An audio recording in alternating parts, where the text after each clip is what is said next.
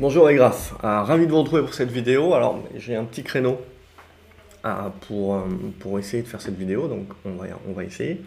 Euh, Powell, Powell, euh, tout le monde qui titre là, j'ai vu en, diagonale, tout le monde qui titre, Powell a cassé la, bourse, etc. Ok, très bien.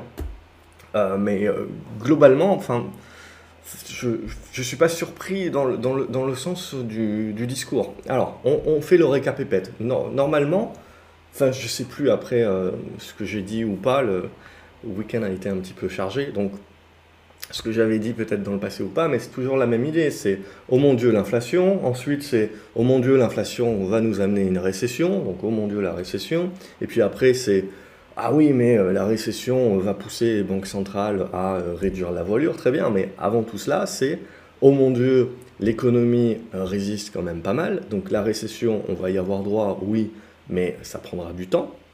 L'inflation également, certes, elle atteint un pic, elle va baisser, enfin, elle va baisser, elle va moins monter. Certes, ok, très bien, mais c'est essentiellement lié au prix de l'énergie. Or, qu'est-ce qui s'est passé euh, Ce dont on avait parlé euh, les semaines précédentes, c'est il suffit tout simplement que le pétrole euh, remonte et reprenne 10 dollars, ce qu'il a fait, c'est pour ça que je, commence par, cette, image ici, pour que finalement toute cette idée de, de pic inflationniste ne, ne, tienne pas, dans le sens où l'inflation peut repartir à partir du moment où le pétrole repart à la hausse.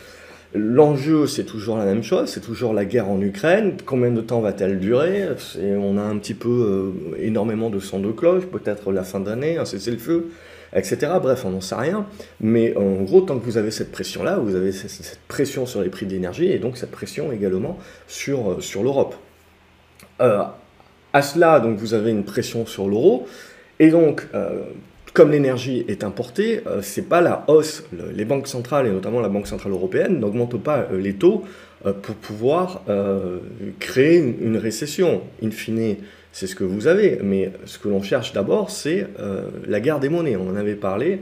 C'est essentiellement ça qui est à l'œuvre actuellement. Donc c'est également, on monte les taux pour pouvoir renforcer un petit peu les monnaies. Et donc essayer de faire tenir l'euro un petit peu la tête au-dessus de l'eau, c'est-à-dire au-dessus de la parité. Mais ça, c'est très compliqué, évidemment, puisque euh, quand vous êtes dans une période justement euh, assez incertaine, tout le monde va se réfugier sur le dollar. Donc, à cela, évidemment, c'est toujours la même chose, c'est qu'à un moment donné, même pour les Américains euh, qui sont autosuffisants sur l'énergie, à un moment donné, c'est quand même trop cher pour eux aussi. C'est également euh, un dollar fort, c'est également de l'inflation qui est importée. Donc, à un moment donné aussi, les partenaires qui deviennent faibles, que ce soit des pays émergents, que ce soit l'Europe, c'est également pas top. Donc, il y a une certaine limite à un moment donné jusqu'où euh, on peut tirer la pelote de laine. Et là, ce que nous annonce euh, Powell, tout simplement, c'est que ben, on va tirer la pelote de laine un petit peu plus loin. Mais quelque part, il ne peut pas changer de discours. Imaginez tout le monde déjà est, calife à la place du calife, c'est-à-dire que tout le monde vous explique euh, que euh, Powell est nul, que les banques centrales sont nulles, qu'ils n'ont pas vu venir l'inflation. Alors c'est génial, euh, parce que c'est toujours la même chose.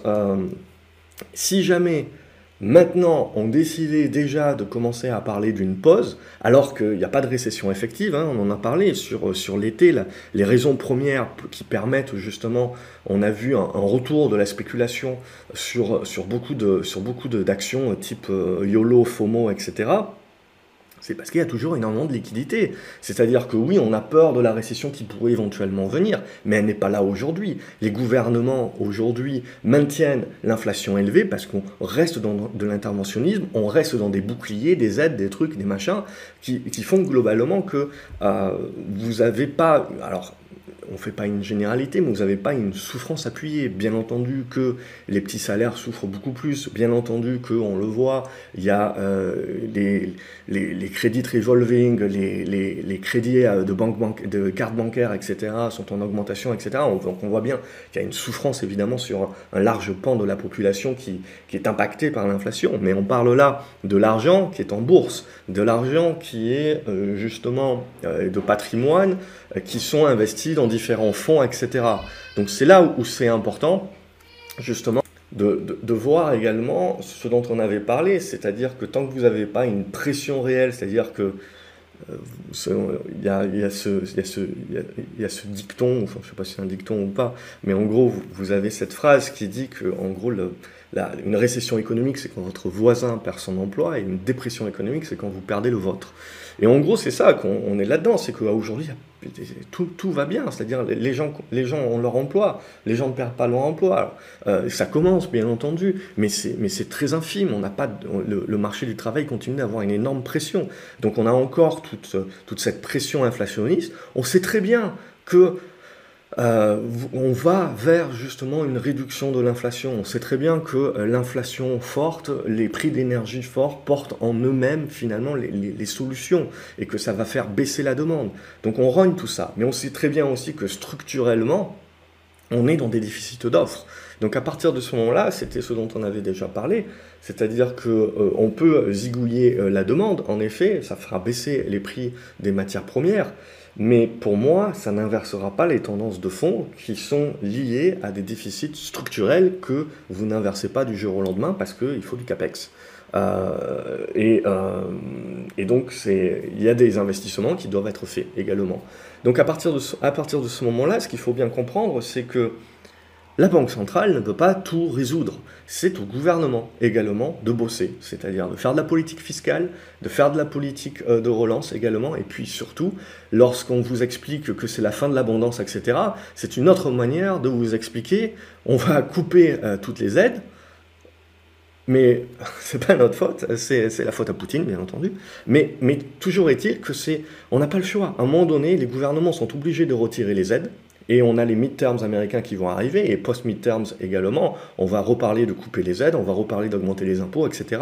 Parce qu'à un moment donné, il n'y a pas le choix. Et ce qu'il faut, euh, et, le danger qu'on a fait avec le Covid, c'est qu'on a aidé tout le monde sans discernement, euh, on a rasé gratuit et on a montré à tout le monde qu'il y avait de l'argent quand on voulait avoir de l'argent. Donc à partir de ce moment-là, si vous voulez, les gens commencent à prendre pour acquis que le gouvernement est là en cas de pépin et euh, il y a toujours quelqu'un qui va sortir un chèque en blanc pour pouvoir les aider. Et donc évidemment que dès que ça ne sera pas le cas, tout le monde va se mettre dans la rue, etc., en grève, et voilà, je ne suis pas aidé, machin bidule et tout. Euh, donc à partir de ce moment-là, vous êtes, vous êtes obligé politiquement, à un moment donné, évidemment, de trouver un bouc émissaire. Et c'est toujours très facile de trouver des boucs émissaires un petit peu à droite et à gauche, que ce soit l'économie ou que ce soit les banques centrales. Ça sert toujours de fusible, mais globalement, c'est le gouvernement qui a les, cartes en main, c'est les, politiques gouvernementales qui ont les cartes en main. Aujourd'hui, euh, une grosse part de l'inflation est liée euh, au pétrole, euh, au gaz, aux matières premières énergétiques. Et donc ce n'est que lorsque ces prix-là baisseront qu'on aura en effet une baisse substantielle euh, de, l'inflation. Mais à partir de ce moment-là, structurellement, en arrière-plan, vous avez l'alimentaire, vous avez les services, vous avez euh, tous ces pans-là également bah, qui continuent euh, à avoir des prix qui augmentent. Maintenant, ce qui est intéressant, c'est que petit à petit, tout ça, ça va impacter les entreprises. Les entreprises, oui, ont pas mal résisté sur le second trimestre, mais ça va aller, ça ne peut aller que pire, entre guillemets. Euh, donc on, va avoir à un moment donné, euh, on avait cet essor d'épargne, que ce soit les entreprises, que ce soit euh, les, les consommateurs également, qui avaient cet essor d'épargne grâce au Covid, qui avaient ces facilités de crédit grâce au TOBA, etc. On avait beaucoup d'entreprises qui avaient justement profité quelque part de la crise Covid pour pouvoir se refinancer à pas cher.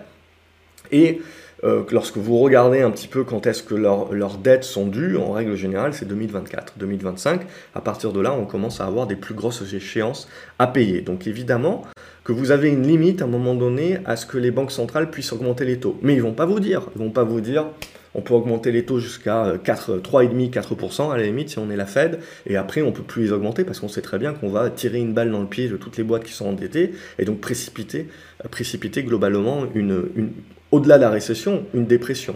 Parce que précipiter une récession, finalement, un petit peu travailler la, demande, ce qu'on est juste en train de faire, c'est revenir en fait au monde d'avant, c'est-à-dire à 2019, et en fait on est en train de, de, normaliser euh, et, de, et de réguler le, surplus de, le surplus de croissance qu'on a eu post-crise Covid qu'on a payé tout simplement. Ça a été acheté et donc là on est en train de revenir plutôt sur la pente euh, de croissance linéaire et c'est ça qu'on est en train de payer. Donc quand on voit justement la peur de la récession, etc., euh, globalement on est juste en train de revenir à de la normalité. Et, Et il faut le vouloir, parce que c'est en revenant à cette normalité qu'on va pouvoir vraiment récupérer les goulots d'étranglement de la supply chain, qu'on va pouvoir faire baisser les prix, etc. Donc c'est ça qu'il faut, et il faut le faire rapidement. Parce que si vous ne le faites pas rapidement, il se passe, ce qui est déjà en train un petit peu de se passer, c'est que vous avez l'augmentation des prix qui se fait un petit peu. Donc on a les banques centrales qui sont en mode panique, et oui, potentiellement, elles ont réagi trop tardivement, mais il faut arrêter de penser.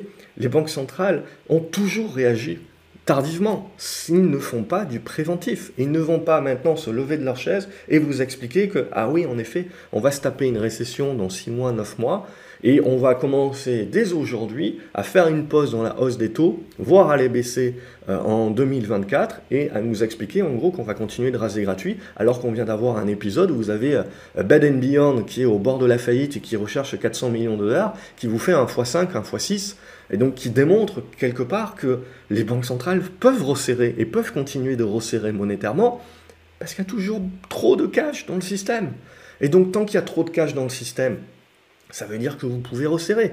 Donc à partir de ce moment-là, on a le QT euh, qui arrive en septembre, on a repricé quelque part du 0,75% de hausse euh, sur les taux, euh, la réunion c'est le 22 ou le 23 septembre, quelque chose comme ça. Potentiellement, moi, j'étais parti sur du 0,5, mais on verra, 0,5, 0,75, ça ne change pas vraiment. Et surtout, ce que je veux vous dire, c'est que le scénario est toujours le même. Le scénario est toujours le même, c'est-à-dire que euh, la Banque centrale, à un moment donné, devra faire une pause. Ils ne peuvent pas vous le dire, mais à un moment donné, évidemment, on ne peut pas augmenter les taux au-delà de 3,5 euh, sans commencer réellement à endommager.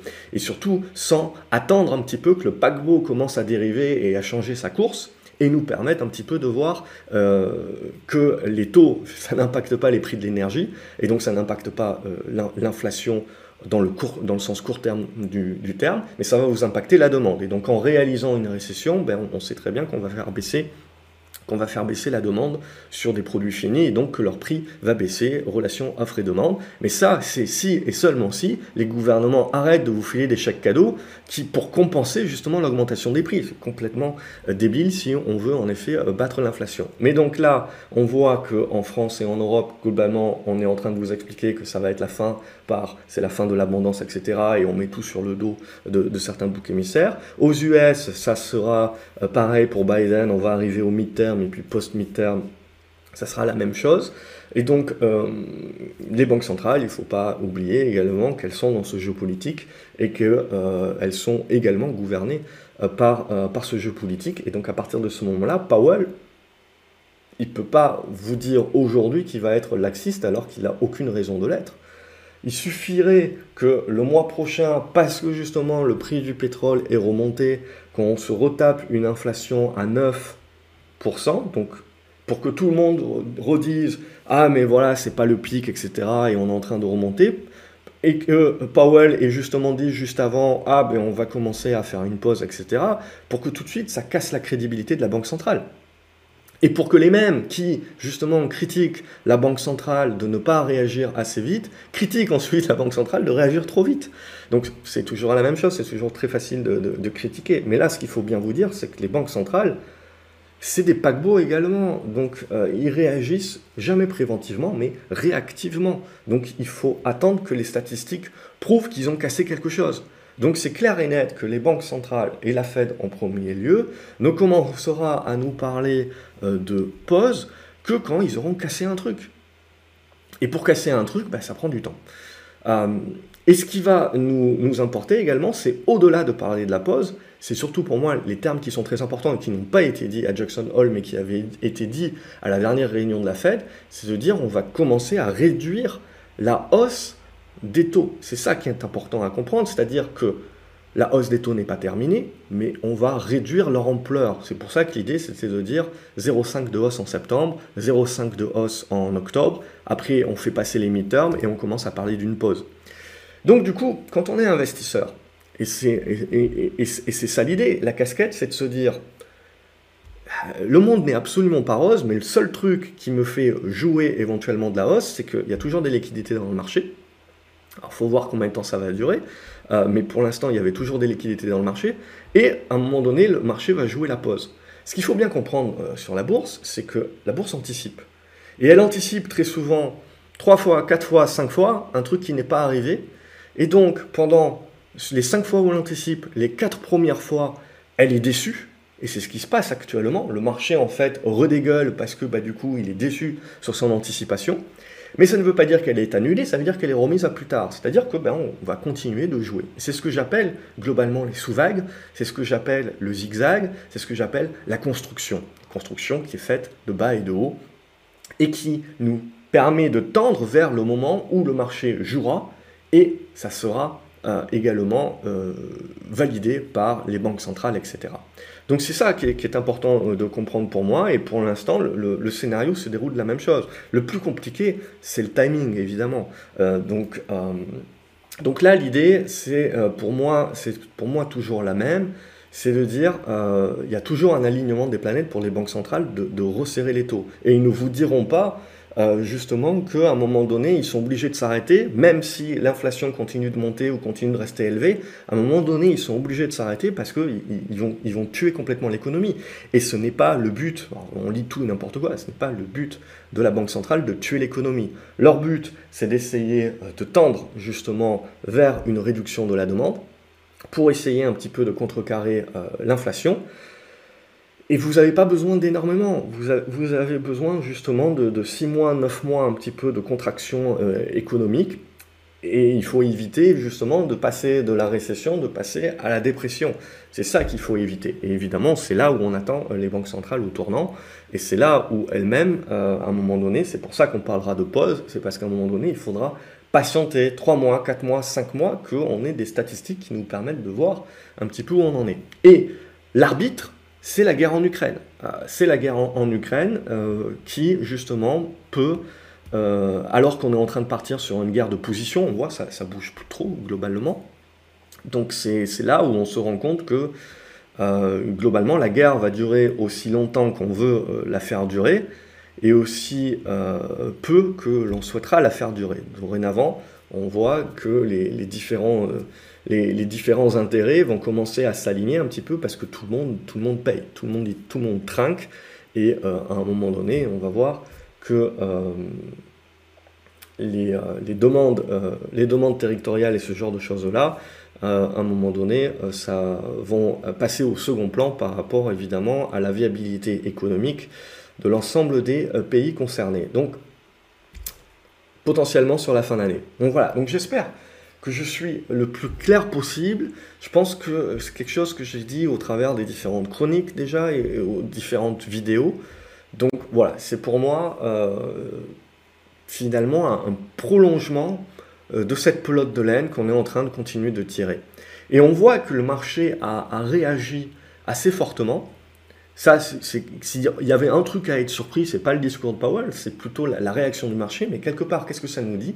Ça nous dit que le marché nous valide bien, que le seul truc qu'il fait espérer, c'est justement que les banques centrales remettent 5 balles dans le, dans le jukebox.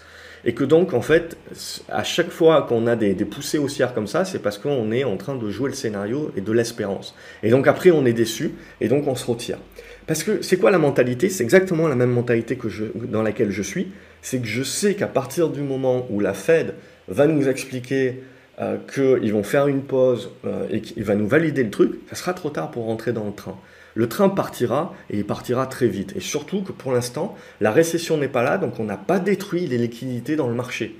Donc, à partir de ce moment-là, si vous voulez, c'est que tant qu'on ne détruit pas les liquidités et qu'on n'a pas des mecs qui sont obligés de sortir leur argent de leur fonds de pension, etc., et donc un marché qui est obligé de, qui manque de contrepartie et qui donc dégueule parce qu'il manque de contrepartie et parce qu'il est obligé de vendre sans discernement pour pouvoir rembourser euh, les différents comptes. Tant que vous n'êtes pas là-dedans et on n'y est absolument pas et on n'est pas prêt d'y être encore dans les prochains mois, ça prendra encore beaucoup de temps.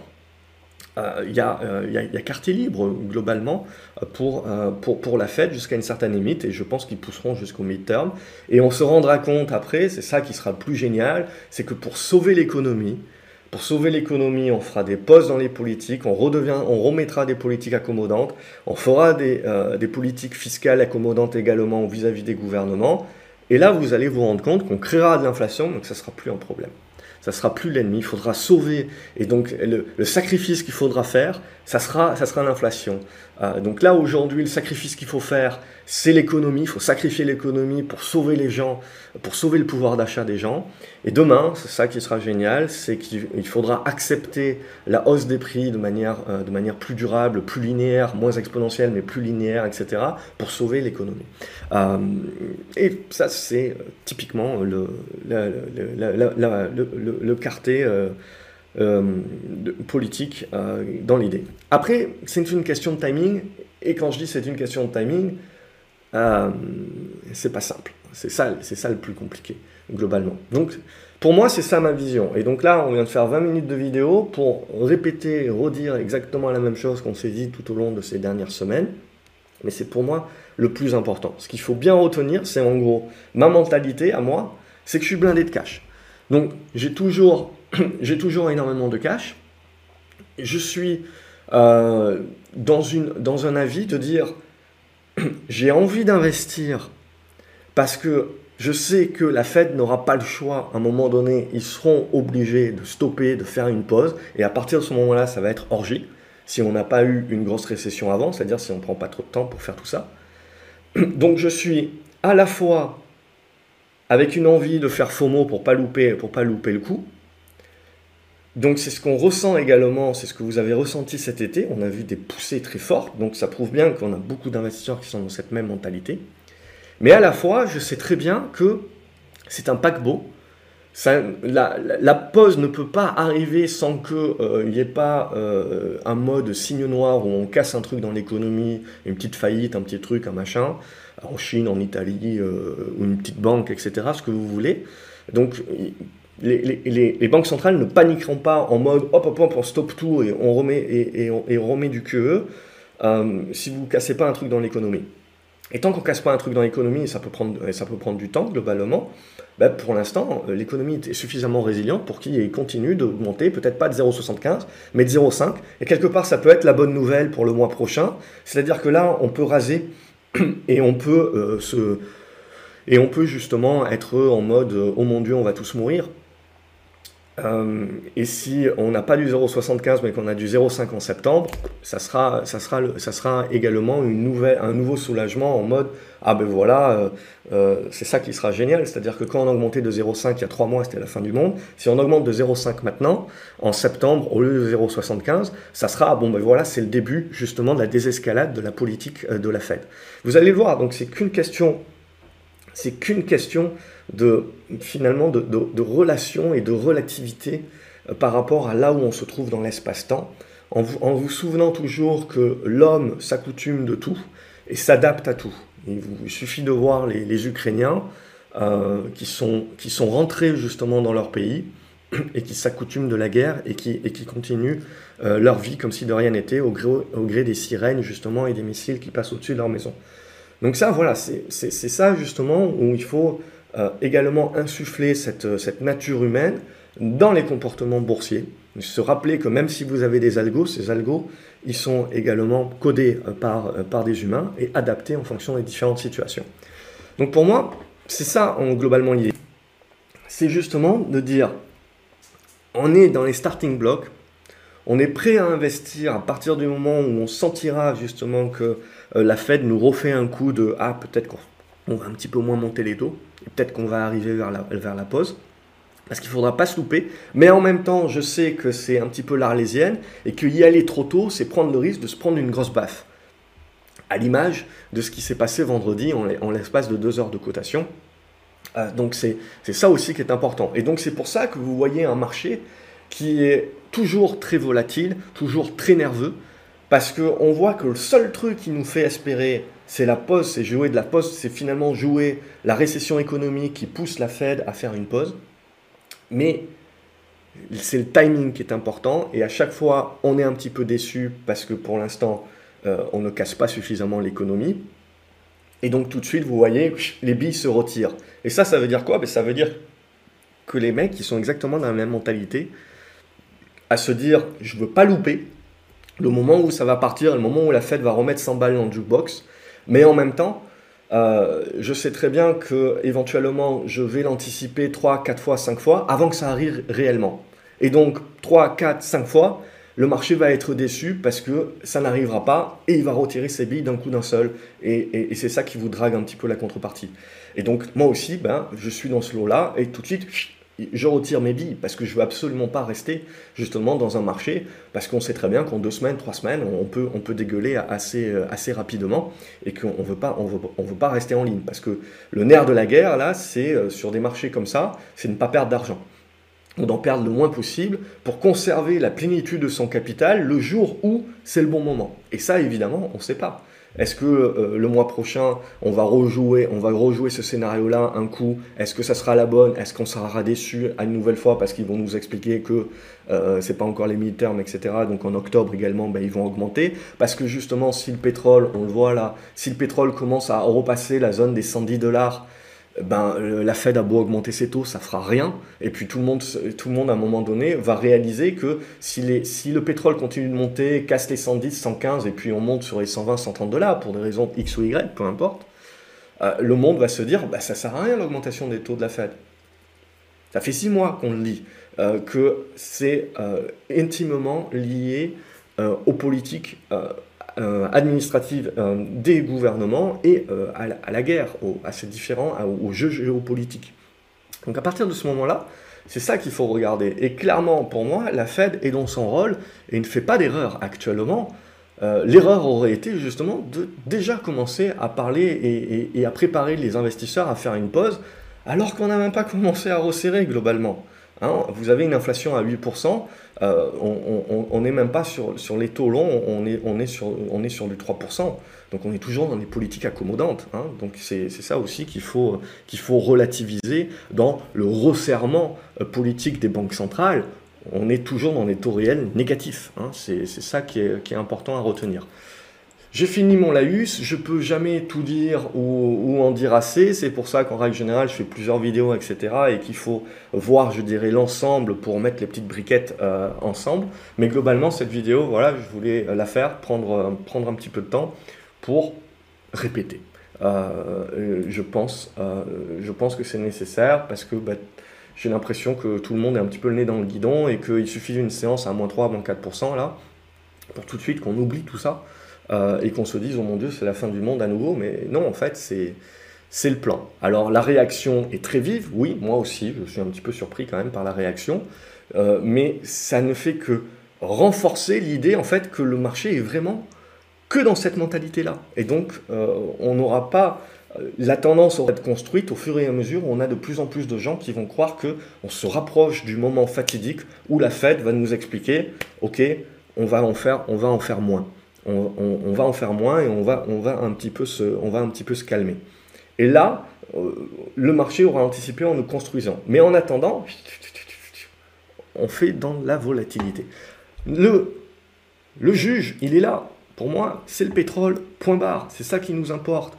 Tant que vous avez un pétrole qui ne va pas ici casser par le bas et qui ne va pas euh, passer en dessous des 80, pour la raison X ou Y, j'en sais rien, euh, la fin de la guerre en Ukraine, ce que vous voulez, ça peut toujours faire du soulagement, mais pour moi, structurellement, on est en déficit d'offres, donc il ne faut pas s'attendre à ce que le pétrole se casse la figure. Euh, mais euh, je veux dire, tant que vous ne cassez pas au minimum cette oblique ici par le bas, il n'y a pas, pas d'accalmie globalement où on commence un petit peu plus à, à, se, à se, dire récession et compagnie. Donc pour l'instant, on s'est remis dans des dispositions pour breaker par le haut, ce qui serait vraiment moche. Évidemment, pour l'inflation, parce qu'à partir du moment où on break par le haut, l'inflation remontera, les gens commenceront à douter qu'on a fait le pic le mois dernier, ce que vous voulez, même si pour moi on a fait le pic et c'est que lié à l'énergie. Donc c'est bien ça aussi qui est important de comprendre, c'est que euh, dorénavant, on, est vraiment très lié à l'énergie et, c'est ça en premier lieu qu'il faut regarder. il faut s'en détacher pour éviter de se faire noyer par les médias et les soi-disant experts qui vont vous expliquer que l'inflation, euh, on n'a pas fait le pic, que donc du coup les banques centrales vont resserrer encore plus, etc. Bref, il faut bien comprendre un petit peu qu'à un moment donné, tout le monde est un petit peu piégé et point lié et qu'on ne peut pas se permettre euh, non plus d'avoir euh, des, prix qui montent trop longtemps, des taux que l'on resserre euh, trop longtemps, trop fortement également. Il y a une limite à tout ça. Et les banques centrales, les politiques le savent très bien aussi. L'autre élément évidemment qu'il faut regarder, c'est les taux. Et ça, pour moi, ça va être le plus intéressant. Puisqu'évidemment, quand on fait ça, c'est oh mon Dieu, l'inflation reprend. Mais ce qui m'intéresse, vous voyez, c'est cette oblique ici. Alors, j'ai commencé à la tracer comme ça, on peut, on peut la tracer autrement, mais l'idée, c'est de commencer à construire la figure. C'est de commencer à construire l'idée d'une stabilisation. Parce que c'est ça qui est important de comprendre, c'est qu'en fait, dans tout ce brouhaha et ces mouvements, et, si on regarde séance par séance en mode Ah putain, j'ai pris 4% dans la figure, ok, très bien, mais d'où on vient? On est en train de construire. Et il ne faut pas penser que le marché passe comme ça de Oh mon Dieu, on va tous mourir à oh mon Dieu, euh, Powell va nous sauver.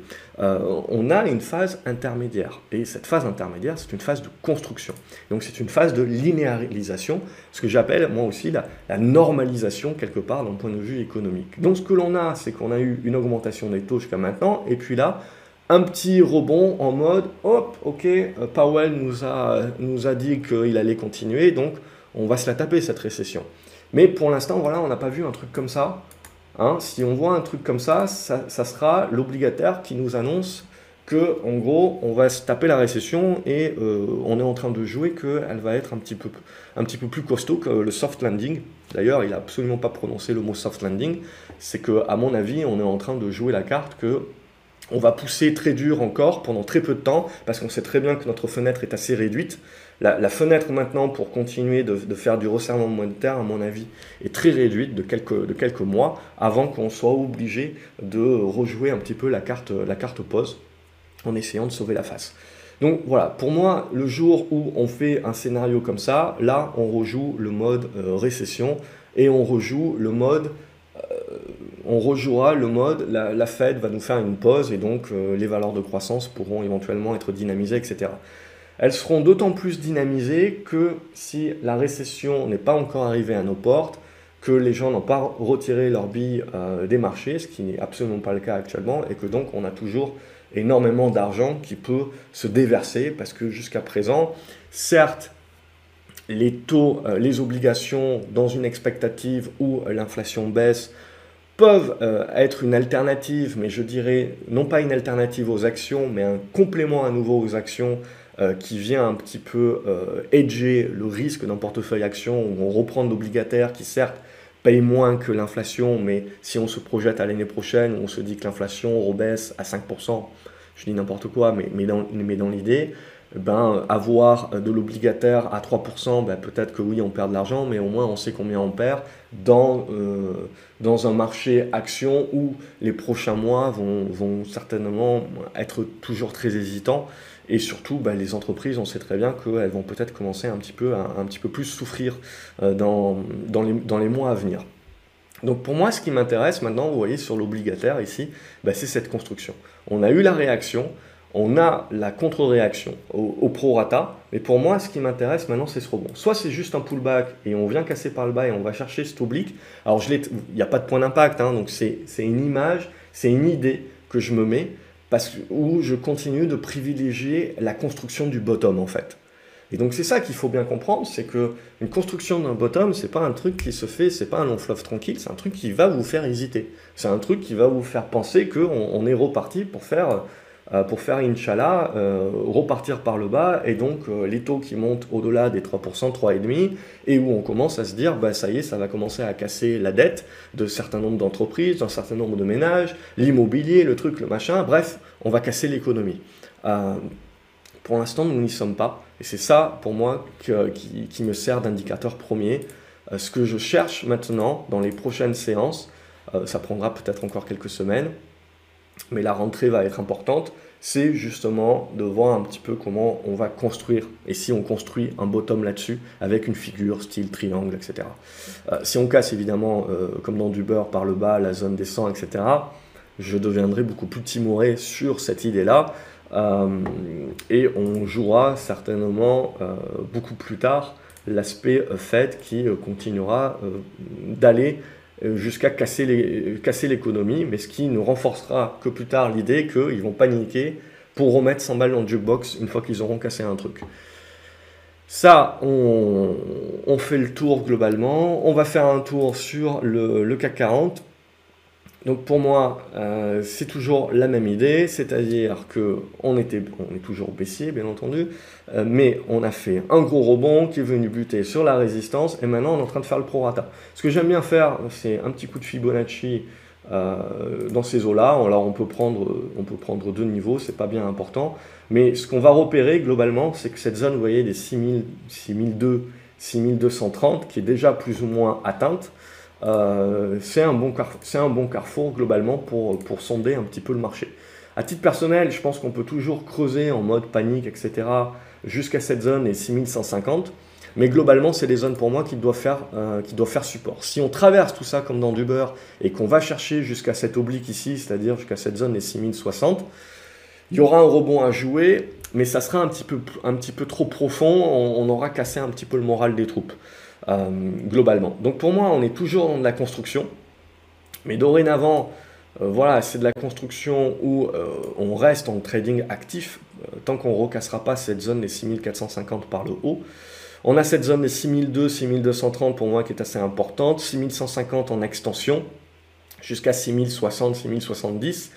Mais bref, c'est l'idée pour moi où là, on continue de faire du zigzag, on continue de jouer en mode oh mon Dieu. Mais c'est ça pour moi qui va être important dans ces prochaines séances, c'est est-ce que les acheteurs vont défendre cette zone? Euh, S'ils défendent cette zone, on, peut éventuellement continuer de construire la, congestion ici, dans cette zone-là.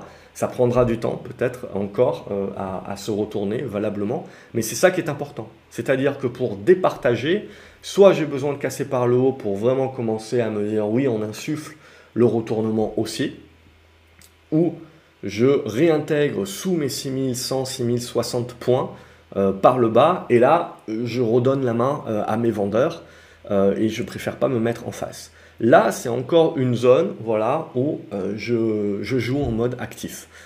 c'est une zone de construction pour moi, et c'est pas encore une zone qui a tranché entre, à moyen terme, je parle, entre jouer le renouveau haussier ou jouer la capitulation euh, baissière et le déclenchement à ce moment-là du retournement baissier de la tendance. Euh, pour moi, on n'en est, euh, est pas là encore. bon, le cuivre, je laisse passer pour le moment, on aura l'occasion d'y reparler. Et donc le Nasdaq, alors c'est Nasdaq Composite, je vais passer sur le Nasdaq 100. La problématique du Nasdaq 100, c'est toujours la même chose, c'est que Apple en est une grosse dimension et que donc vous avez une certaine illusion des indices également qui se met. On va retrouver globalement la même chose que sur le CAC 40, c'est-à-dire que on a fait un très bon rebond, mais on est revenu sur résistance, on n'est pas allé chercher, on n'a pas poussé le vis jusqu'à aller chercher la moyenne mobile 200 ici sur le Nasdaq. Et là maintenant, donc on a cassé pour moi cette zone qui était pivot, c'était la zone des 13 200 points, et on l'a retesté en zone résistance. Alors il y avait une petite épaule, tête, euh, épaule inversée pour ceux euh, les moins optimistes qui voulaient jouer euh, qui voulaient jouer le scénario baissier. Et donc là, on est en train de creuser. C'est un champ de lit qui est très moche. Hein. On devrait éventuellement continuer de, creuser sur cette zone, aller chercher les 12004, voire les 12003 éventuellement. Mais même chose, même idée. Pour moi, ce qui va être important, c'est le rebond et du coup la phase un petit peu de zigzag en mode euh, en cuve, hein, lendemain gueule de bois, et la construction dans cette zone. Il faudra recasser par le haut pour vraiment commencer à parler de retournement haussier, ou au contraire, si on repasse en dessous des, pour moi, 12 002, 12 000 points, euh, relancer euh, la, tendance baissière et donc là redevenir assez négatif. Mais sinon, tant qu'on est là-dedans, c'est une espèce de ventre mou où on est globalement euh, en, attente. On se met pas trop en face également, mais on reste en mode trading actif pour, pour, jouer globalement des, des rebonds techniques, ce, ce genre de choses-là, en attendant que le marché se décide sur une tendance qui sera certainement plus affirmée et plus durable à, moyen terme. On pourra peut-être jouer un, petit truc plus durable à moyen terme. Pour l'instant, euh, moi je ne tranche absolument pas euh, sur la hausse ou sur la baisse. Pour, moi, on est dans le ventre mou. Maintenant, voilà, je pars du principe que sous les 13002, on a cassé quand même la, dynamique qu'on avait mise en place. Et, euh, donc, il ne faut pas croire que ça va repartir comme en 40. Globalement, on a mis un petit coup derrière la nuque là et on est reparti dans un marché qui va certainement euh, demander à se chercher un petit peu plus avant de, choisir son étape. Ce qui m'intéresse, vous le savez, c'est également de regarder un petit peu ce qui se passe sur l'or, etc. En se disant que peut-être sur la fin de l'année, là aussi, si le marché commence à anticiper à un moment donné qu'on va remettre 100 balles dans le jukebox au niveau des banques centrales, l'or et l'argent devraient retrouver un petit peu de leur superbe. C'est ce qu'on a anticipé ici. Puis vous voyez, euh, c'est là aussi où c'est très intéressant de regarder par rapport au flux. On voit qu'il y a énormément de flux sur les US, le dollar est fort, etc. Euh, donc vous avez euh, ce système de vase communicant qui se, qui se fait pas en, temps réel. Euh, et donc c'est là où finalement une certaine, une certaine tenue et continuité dans la hausse qu'on avait encore jusqu'à la semaine dernière euh, sur, sur les actions, quand on regardait l'obligataire et quand on regardait l'or également, on voyait qu'on avait déjà un petit peu cassé la dynamique. Donc on avait les traders globalement sur matières premières et sur euh, obligataire qui nous insinuait euh, déjà que eux, globalement, ils euh, jouaient plutôt un petit peu le fait que on allait encore continuer de resserrer. Donc là, globalement, c'est ce qu'on valide avec le rebond technique que l'on fait ici. On bloque sur la résistance des 1760 pour arrondir et éventuellement on relance un petit peu la poussée baissière. Donc évidemment, hors argent, c'est pas, pas pour tout de suite globalement, on va continuer de construire. Euh, j'enlève, si je gomme un petit peu, quelques petits dessins pour qu'on s'y retrouve peut-être un petit peu plus facilement. Pour moi, cette oblique-là est assez importante, alors je pense qu'on va l'ajuster. On va prendre, hop, cette mèche ici pour baisser un petit peu globalement. Tant qu'on ne redépassera pas cette zone-là des 1750, 1800 dollars, on ne joue pas le scénario de retournement haussier.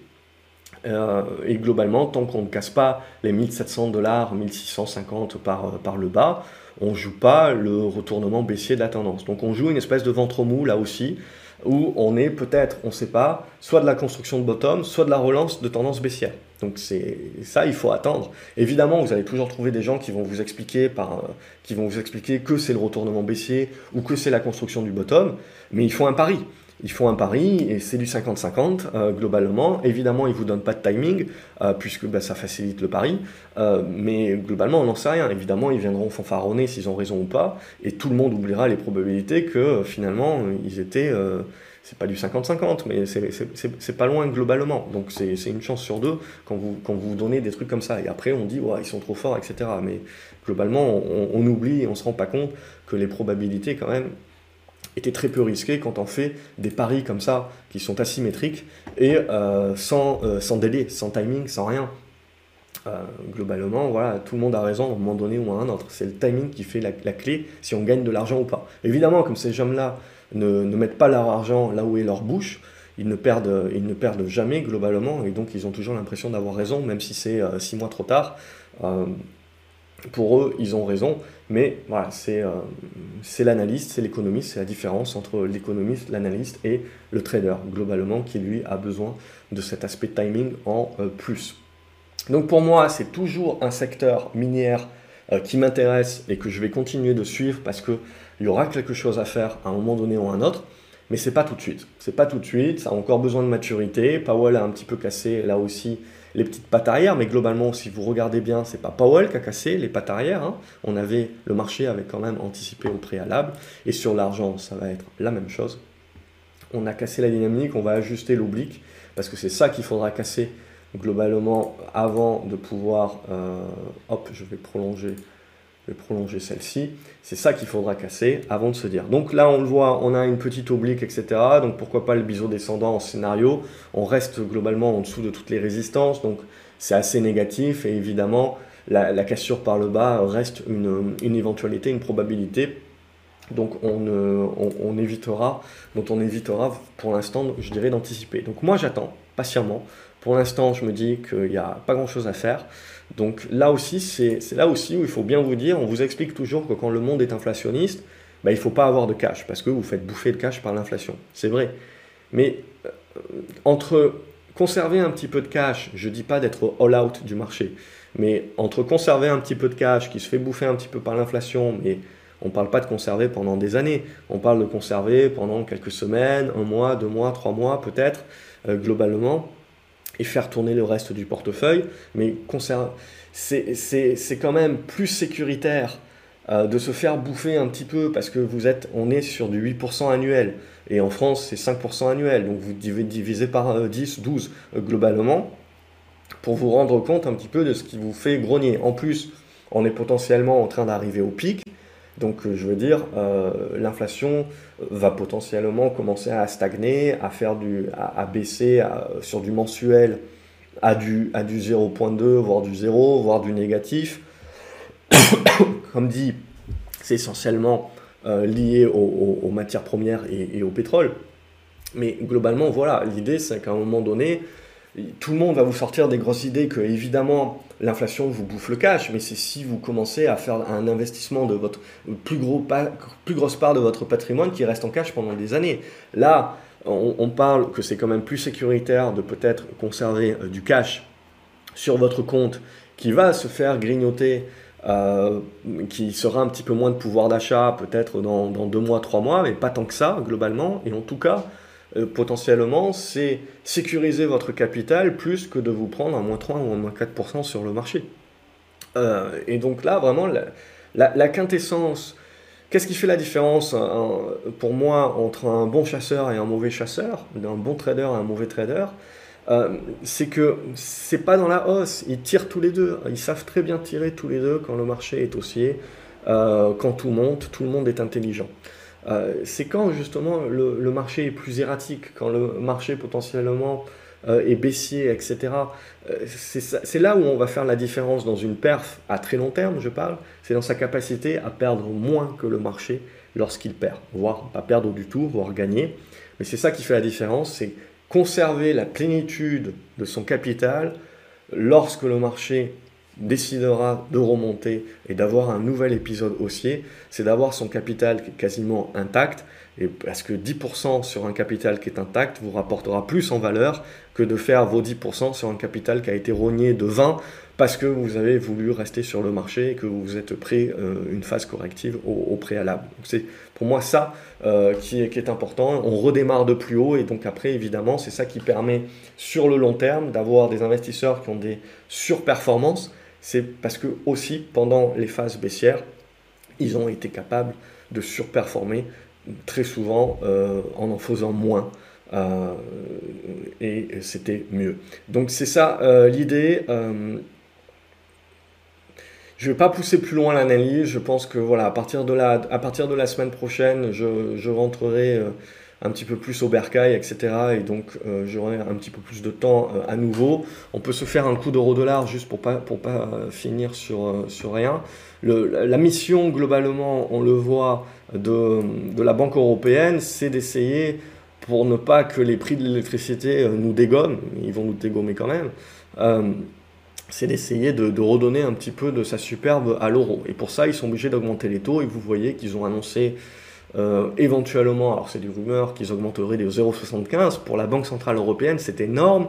Et ça veut dire également qu'on va appuyer la tête de l'économie et passer en dessous de la ligne de flottaison et vous voyez que euh, il y a eu une réaction, mais que c'est également une belle mèche haute, donc c'est pas suffisant globalement. Donc euh, euh, là encore, la, guerre en Ukraine sera juge, et c'est la seule chose justement, c'est que si on revient un petit peu, et ça mettra du temps là aussi, un cessez-le-feu sur la guerre, il faudra du temps également, mais si le dollar se met à baisser, ça peut permettre de ramoter également un petit peu plus de flux euh, qui reviennent soutenir des marchés européens ou des marchés émergents, ce genre de choses-là. Ce qui je trouve intéressant également, c'est la Chine, qui est en train d'accélérer sa politique accommodante, et on le voit dans les valeurs chinoises notamment, euh, qui, qui résistent globalement, qui en, tout cas jusqu'à présent, qui ont résisté euh, à cette phase-là. Mais même chose, je veux dire, le, ralentissement chinois, c'est également un, un, pan supplémentaire sur le fait qu'on on va vers des récessions euh, globalisées. Euh, en fait, on va vers une baisse de la croissance pour l'instant, on ne va pas vers une récession. Euh, on va vers cette baisse de la croissance. Est-ce qu'elle sera durable ou pas? Quelle va être sa profondeur? C'est ça les vraies questions qu'il faut se poser. Et à ce moment-là, on remettra sur la table que de concert, alors que pour l'instant on voit qu'on a la guerre des monnaies parce que les banques centrales ont réagi de manière diverse à cette sortie de crise Covid, Et ce qui sera intéressant, c'est quand tout le monde se remettra en mode alignement des planètes, en mode on remet 100 balles dans le jukebox, là, à nouveau, euh, ça sera un petit peu la, fête euh, sur les marchés. Et la question, comme je vous l'ai dit, c'est que voilà, tout le monde le voit, mais c'est une question de timing. Et donc, pendant cette question de timing, eh ben, on y va, ah, c'est pas le moment, on retire ses billes. Et c'est ce qui vous crée la volatilité, c'est ce qui vous crée les constructions, c'est ce qui nous crée finalement les, débuts de construction de tendance qui nous animeront ensuite à plus moyen terme. Et ça, il faut patienter globalement et accepter de vivre un petit peu ce yo-yo et pas penser justement que euh, le, marché euh, change d'avis comme de chemise. Non, on est en train de construire la vie future, euh, la tendance future et ça, ça prend du temps. Il faut accepter, ça prend du temps. Et évidemment, si vous avez débuté la bourse en 2020, euh, vous avez l'impression que c'est exceptionnel et que, et que ce n'est pas normal, mais c'est ça la vraie normalité de la bourse, c'est les phases de construction, c'est les phases de yo-yo, les phases de tendance rectiligne, etc. Ça, c'est la normalité, c'est ce qui se passe le moins, c'est ce qui, sur le temps, c'est ce qui se passe, se, se, déroule sur le moins de temps, mais c'est là où vous avez des grosses tendances. Mais il ne faut pas sous-estimer que même dans des tendances baissières, comme vous l'avez vu, vous avez des rebonds qui sont très juteux euh, et qui se font sur des laps de temps très courts. Et donc, il ne faut pas sous-estimer également l'intérêt même d'un marché baissier en bourse euh, pour gagner. C'est juste quelque chose qui va nous demander encore plus de discipline, encore plus d'expérience. Euh, et donc, globalement, voilà, c'est là aussi où pour toutes celles et ceux, c'est pas forcément être dans le marché, mais c'est continuer de l'observer, parce que c'est ça aussi qui va vous faire gagner énormément d'expérience en très peu de temps. Voilà, je goupille cette vidéo-là. Comme d'habitude, j'espère que euh, même si c'est long, etc., que ça reste bon et que ça, ça vous permet peut-être d'éclaircir vos idées, même si c'est des choses qu'on a déjà dites, redites, euh, mais potentiellement ça vous fait des rappels et ça, vous remet les idées en place pour éviter peut-être de paniquer ou, revoir votre pondération sur votre portefeuille, vous poser les bonnes questions par rapport à votre profil et à vos objectifs personnels. Et puis on va sur l'académie continuer à suivre ça un petit peu au jour le jour. Je rappelle, euh, je vais certainement réouvrir euh, des, places euh, là à la rentrée la semaine prochaine sur l'académie si vous voulez nous rejoindre. L'académie, c'est de la formation, c'est de l'accompagnement, j'y suis omniprésent. c'est mes positions également pour celles et ceux qui veulent, qui veulent suivre ça, mais ce n'est pas, pas l'idée première, c'est vraiment de vous apprendre à devenir indépendant. Et ce que je fais, ce que je vous dis, c'est de tendre vers ça et, et, de, et de, devenir, et, et, globalement, d'être capable de faire ça parce que c'est c'est pas c'est pas de la magie euh, globalement je, je, suis intimement convaincu que c'est du travail certes mais justement l'académie c'est un prémachage de ce travail là pour vous permettre de, de gagner du temps et d'arriver à ce type euh, de réflexion pour vos propres investissements et votre propre portefeuille le plus rapidement possible plutôt que au travers de vivre justement plusieurs cycles de marché qui amènent ce type d'expérience là il faut pas penser c'est pas du talent c'est du travail et euh, c'est euh, du temps passé, globalement. Donc c'est ce que je vous propose au travers de l'académie et euh, je vais réouvrir les places plus largement, je pense, la, semaine la semaine prochaine. Si ça, si je, et je pense que ça peut aider surtout en ce moment pas mal, pas mal de gens. Voilà, je referme cette parenthèse pub. Je vous souhaite un excellent week-end et je vous dis à lundi sur graphceobourse.fr pour la reprise des chroniques euh, d'une manière un petit peu plus euh, disciplinée et un petit peu plus régulière euh, sur les marchés. Voilà, excellent week-end une nouvelle fois les graphes et à la prochaine. Salut